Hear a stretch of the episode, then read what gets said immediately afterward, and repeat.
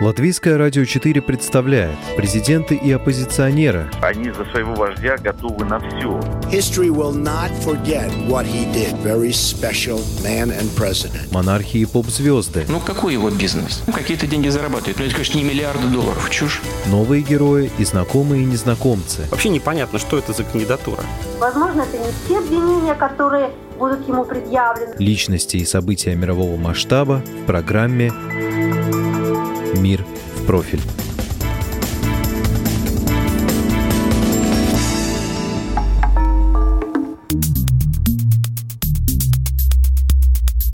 Масштабным военным парадом в Киеве Украина отметила 30-летие независимости. Тем временем экономика страны поет романсы, люди считают, что стали жить хуже, а эксперты дают самые разные прогнозы.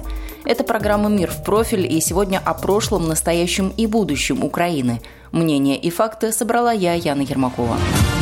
На Хрещатику особовий склад підрозділів Збройних сил країн-партнерів. Урочисте проходження розпочинають військовослужбовці броньованого кавалерійського розвідувального полку першої бронетанкової піхотної бригади Королівських збройних сил Великої Британії. Это самый масштабный военный парад за годы независимости Украины. По Крещатику прошли три колонны – пешая, воздушная и механизированная. Размах парада не остался незамеченным. Сопредседатель партии «Оппозиционная платформа за жизнь» Юрий Бойко растраты раскритиковал и посетовал, что эти деньги лучше было бы пустить на нужды малоимущих. Тратить много денег на проведение парада, это в сегодняшних условиях, ну, это расточительство, и люди этого не понимают. Хотя, конечно, я за то, чтобы были праздники, были действия, но я всегда вспоминаю слова легендарного израильского премьера, что армия должна показывать себя не на парадах, а в действии. Тем не менее, парад состоялся. Всего в нем, по данным Минобороны Украины, приняли участие более 5000 военных, 100 летательных аппаратов, а также 400 единиц вооружения и другой техники. В параде участвовали и военные 15 стран-партнеров Украины, в том числе и латвийские военные. Латвійську республіку на військовому параді представляють військовослужбовці батальйону штабу Латвійських національних збройних сил. Кульминацией воздушного парада стало появление в воздухе знаменитого сверхдтяжелого транспортника Ан-225 «Мрия». Наблюдали за парадом приглашенные главы государств, экс-президенты Украины Леонид Кучма, Виктор Ющенко, Петр Порошенко и нынешнее руководство и президент Украины Владимир Зеленский. Во время торжеств на Майдане независимости Владимир Зеленский подписал и специальный указ об учреждении нового праздника – Дня украинской государственности. Ми спадкоємці державності. Мы – наследники государственности, которая существовала более тысячи лет назад, и мы начинаем отмечать День украинской государственности. Ее точкой отсчета мы считаем год основания Киева, столицы Киевской Руси Украины, которую не зря называют городом, где все начинается. Ведь здесь начиналось православие, здесь брал начало старославянский язык, правоприемником которого является современный украинский язык. Здесь началась и наша государственность. Зарождение нашей государственности мы будем отмечать в день расцвета нашей государственности, в день крещения Киевской Руси Украины. В день хрещення Київської Русі України. Праздником больше, праздником меньше, рядовым украинцам нужно совсем не это. День независимости они встречали с противоречивыми чувствами. Чиновники только на словах обещают светлое будущее, а реальный уровень жизни в стране оставляет желать лучшего. Я не патриот, собираюсь отсюда вообще уехать, потому что дискриминация происходит многих моментов. Если вы относитесь ко всему, ко всем переменам позитивно, то и жизнь хорошо. Совсем отвратительно стало жить. Мне 75 лет, а я до сих пор стою на рынке для того, чтобы прожить своей пенсией. На мой взгляд, не стало жить лучше. На мой взгляд, не стало жить лучше. Наоборот, сложнее. И я бы не называла это жить, скорее выживать. У нас так. Сначала оплачиваем квартиру, а потом решаем, купить что-то из продуктов или же малышу. Сравнивать не хочется, но в Советском Союзе думали о людях, а сейчас люди стали просто товаром. Мы оба с мужем работаем, но что делать с пенсионером? Я через 7 лет тоже выйду на пенсию. И кто знает, может, тоже буду стоять с трясущимися руками и ждать, подаст ли кто на хлеб.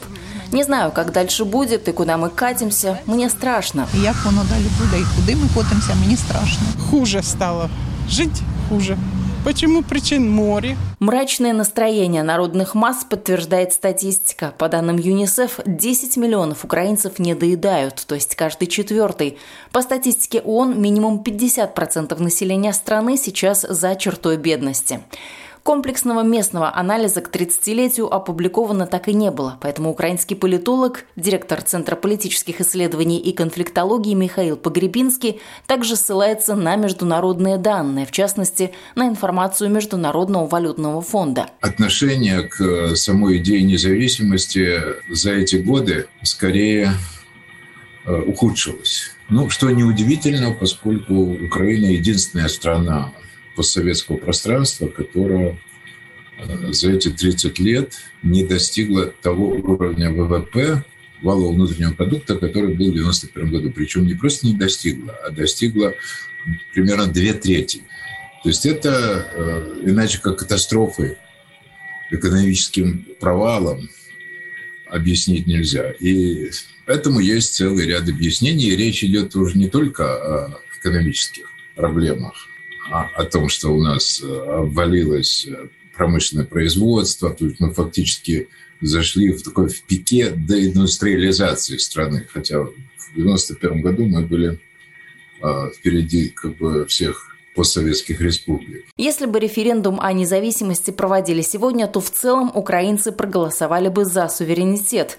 Но в обществе сохраняется раскол, и в этом отличие. В 91-м единство среди населения было куда больше. Леонид Кравчук, первый президент Украины, вспоминает, как проходило объявление независимости, когда исторический момент нашел поддержку среди 346 депутатов Верховной Рады. Это было дуже дуже важливо, тому коли прийняли його. Это было очень важно, потому что когда все приняли, вы себе не представляете, что творилось в зале Верховной Рады. Депутаты пели, танцевали, размахивали флагами, обнимались, выходили на трибуну, пожимали мне руку. Это был всплеск политического, морального и чисто человеческого счастья. Чисто людского счастья.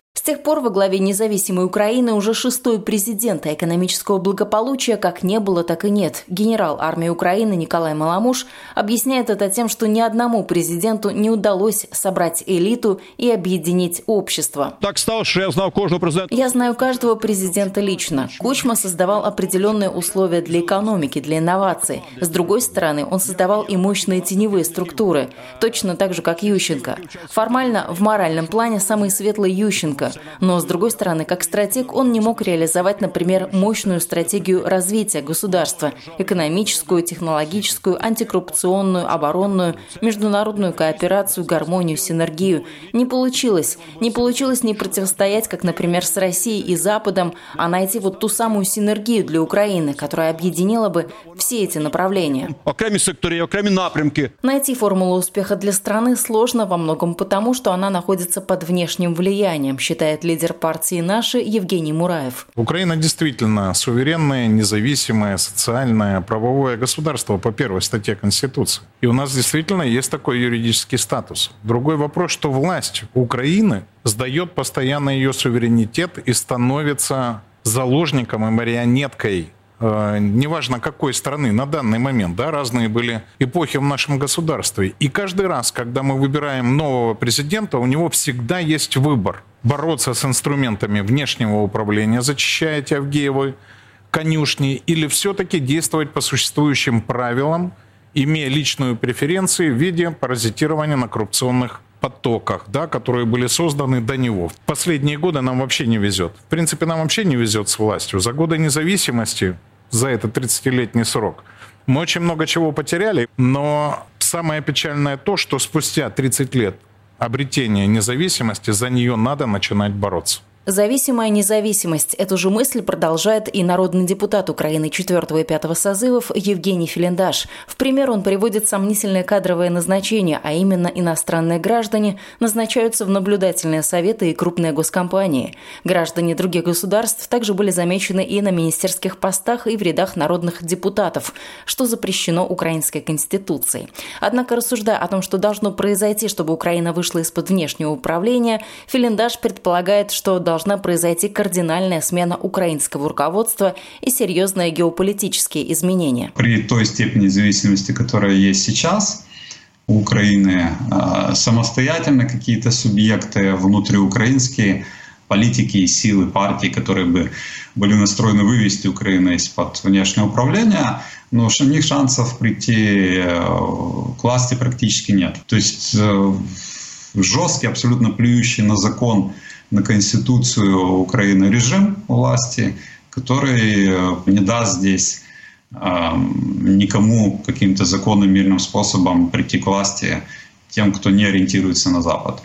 Поэтому должны произойти большие геополитические какие-то изменения для того, чтобы Запад отказался от прямого внешнего управления здесь и допустил возможность самостоятельного развития всех процессов в Украине. Пока же картина складывается не самая благоприятная, сетует политолог Руслан Бортник. В этом году уровень средней зарплаты в Украине достиг показателей до кризисных 2012-2013 года, и это подается властью как огромная победа. Хотя в то же время уровень цен вырос в 3-5 раз, цены на жилищно-коммунальные услуги выросли в 9-12 раз. Не просто все не только в экономике и в социальной сфере. В начале года власти Украины ввели ограничения ограничения в отношении интернет-ресурсов некоторых СМИ. От эфира отключили также несколько оппозиционных телеканалов News One, ЗИК и 112 Украина. Тогда журналисты телеканалов объединились и создали новый телеканал перший незалежний. Ну а 20 августа были введены санкции против главного редактора интернет-издания «Страна.ua» Игоря Гужвы, журналиста Анатолия Ширия, его жены Ольги и еще нескольких человек. Под угрозой закрытия также прибывает канал «Наш». Во время празднования Дня независимости в Киеве состоялся учредительный саммит Крымской платформы, в котором приняли участие лидеры европейских стран и организаций. Журналисты приурочили к этому мероприятию пикет, чтобы обратить внимание на свободу слова.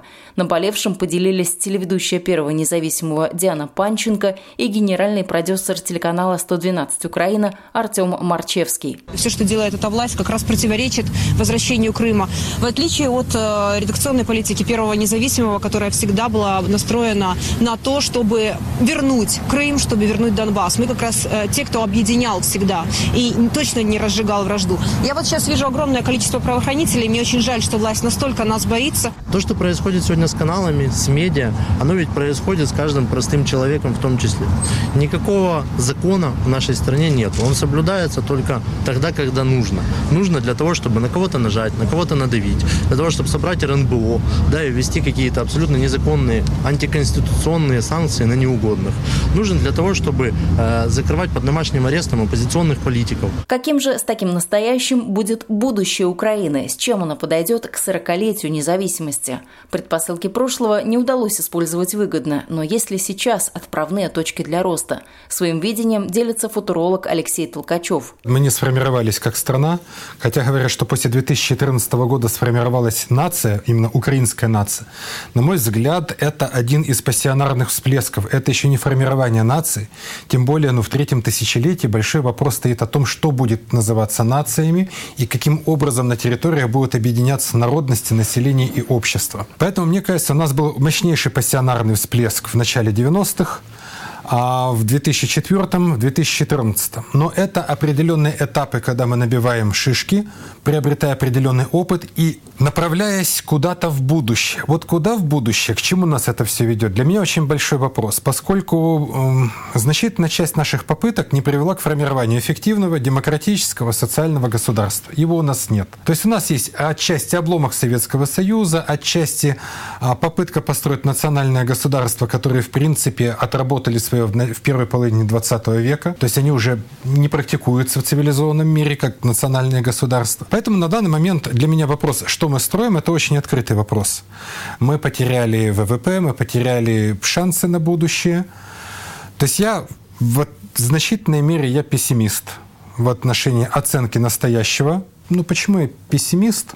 Например, в 1991 году Украина отставала от Китая по размеру ВВП в пять раз. То есть для меня это шок, потому что мы привыкли понимать, что Китай – это огромнейшее население, это моща. Но оказывается, что в 91 году Украина по своему потенциалу была вполне сравнима с Китаем. И мы опережали по уровню ВВП Израиль в 91 году. На данный момент Украина и Китай соотносятся в 92 раза по размеру ВВП. Если кто-то фронтир, то вот Китай. Вот они на пороге будущего. Я очень надеялся, что у нас произойдет а, определенное потрясение, которое станет отправной точкой для стремительного движения в перспективу. Но этой отправной точки, к сожалению, так и не настало, даже несмотря на расстрелы людей на Майдане. 30 лет – достаточный возраст как для человека, так и для государства, чтобы подвести итоги и сделать выводы о правильности выбранного пути. Впрочем, Украине, видимо, этих лет мало, и выводы сделать еще только предстоит. Вы слушали программу «Мир в профиль». Этот выпуск подготовила я, Яна Ермакова. До новых встреч в эфире.